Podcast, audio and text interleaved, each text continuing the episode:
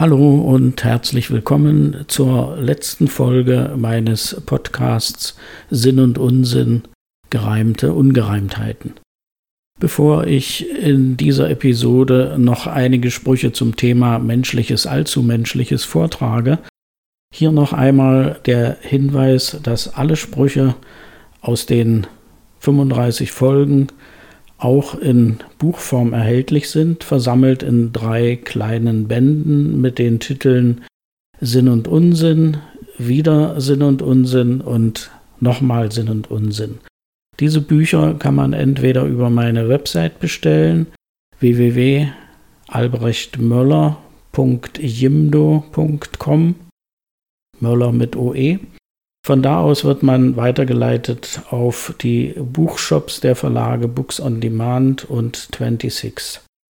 Aber man kann die Bücher natürlich auch beim ganz normalen Buchhandel vor Ort oder an allen Online-Buchhandlungen beziehen. Jeder Band kostet 7,99 Euro beziehungsweise als E-Book 5,49 Euro. So, Ende des Werbeblocks nun zu den Sprüchen. Leidvolle Erfahrung. Erfahrung macht man meist erst dann, wenn man sie nicht mehr brauchen kann. Kassandras Erben. Was auch passiert, stets ist wer da, der immer schon dies kommen sah. Miese Peters Weltschmerz. Wenn Brunnen nur noch wenig pieseln und Regenschauer schwächlich nieseln, wenn große Steine werden zu Kieseln und Marder müd herum nur wieseln, wenn Partnerschaften kräftig grieseln und Kavaliere werden zu Stieseln, wenn Haut wird taub von Nesselfrieseln und Rieselfelder nicht mehr rieseln, das kann das Leben sehr vermieseln. Aufrichtig Beileid. Der Reingefallene leider vergisst, Aufrichtigkeit ist oft nichts als List. Freche Unmoral. Der Freche will frech die Moral unterwandern, die Frechheit ist immer die Frechheit der anderen. Das ist natürlich im Anklang an ein Rosa Luxemburg Zitat über Freiheit. Rosttäuscherei. Auch Arrogante können es nicht bestreiten. Nicht jeder, der auf hohem Ross kann reiten. Und jedem Anfang wohnt ein Zauder inne. Sorry, Hermann Hesse, geklaut und verbogen bei deinem Gedicht Stufen. Aller Anfang wäre nicht schwer, wenn das Zaudern nur nicht wäre. Ein dicker Auftrag. Man sieht es allzu oft in unseren Tagen, auch Einfallspinsel können dick auftragen. Gedämpftes Lob. Ein Menschenkenner sagt, der Mensch ist nicht nur gut, auch unverbesserlich in allem, was er tut. Fishing for Compliments. Wer Lob ablehnt, der möchte bloß erreichen, dass man ihn zweimal lobt, ganz ohnegleichen. Vorbehaltloser Hinterhalt. Wenn alle hinter dir stehen, dann hat das den einfachen Grund, dass vor dir die Gegend gefährlich sein könnte und nicht sehr gesund. Verzählt. Mathematiker oft sich im Alltag mit Aussagen quälen, auf berechnende Menschen, da könne man selten nur zählen.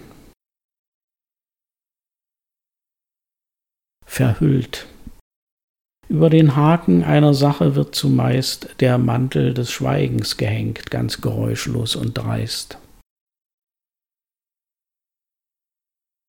Spontispruch. Wer sich gehen lässt, fragt nie, wo das hinführen mag und wie.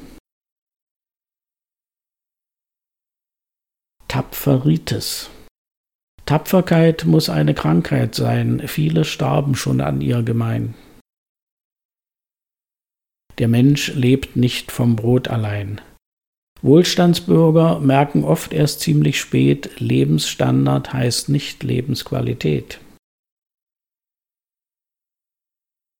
Auf der Karlauer. Die letzte Chance für dich bei vielen Sachen, das Ding in einem Karlauer zerlachen.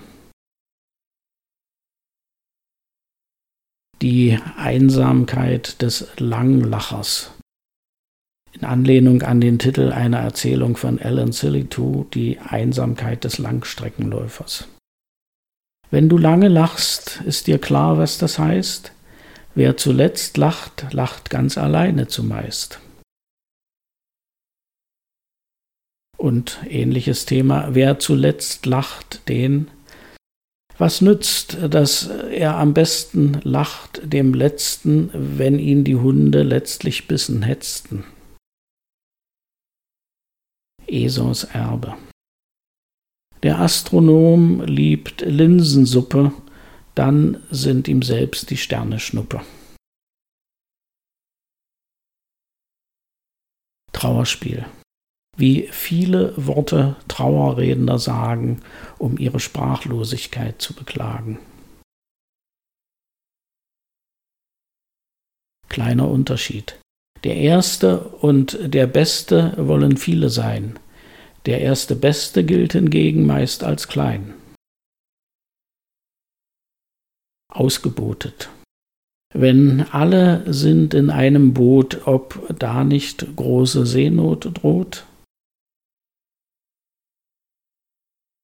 Redliches Schweigen. Man denkt, wenn Redner jedes Limit brechen, wie oft ist Schweigen redlicher als Sprechen?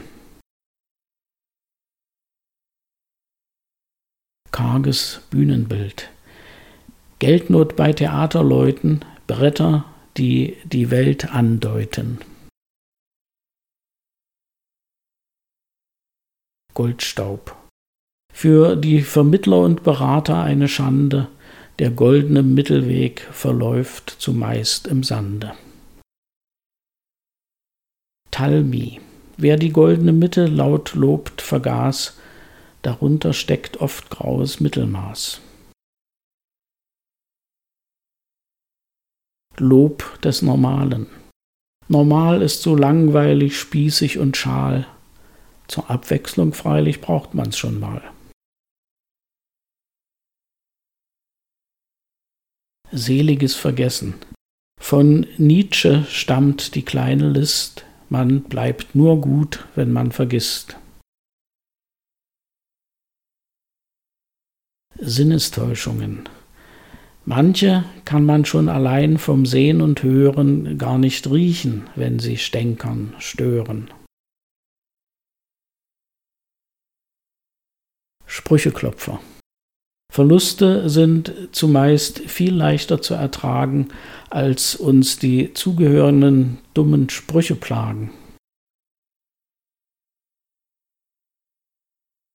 Ganz bei Troste, möge dies die Gram des Nichtverstehens entfernen, was man nicht begreift, kann man auch nicht verlernen. Verbissen. Ein Fragender, der nachbohrt, sollte wissen, wer anderen auf den Zahn fühlt, wird gebissen. Wahrscheinlichkeitstheorem. Für die Sicherheit zwar eher schlecht, wer wahrscheinlich sagt, hat immer recht. Wahlversprechen. Den Weg kann man vielleicht nicht immer wählen, jedoch die Richtung will man uns erzählen. Werteverfall. Eine These, die ganz sicher nicht verkehrt, alles hat einen Preis, doch vieles keinen Wert. Zielkonflikt. Der Weg ist das Ziel, heißt's zum Beleg, doch manchmal ist das Ziel im Weg. Goldrausch mit anschließendem Katzengoldjammer. was beim Vermitteln man nur allzu leicht vergaß, die goldene Mitte ist oft graues Mittelmaß.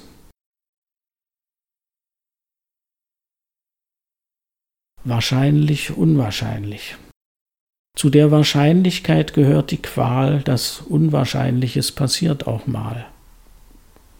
Oder leicht variiert, nichts Genaues weiß man nicht.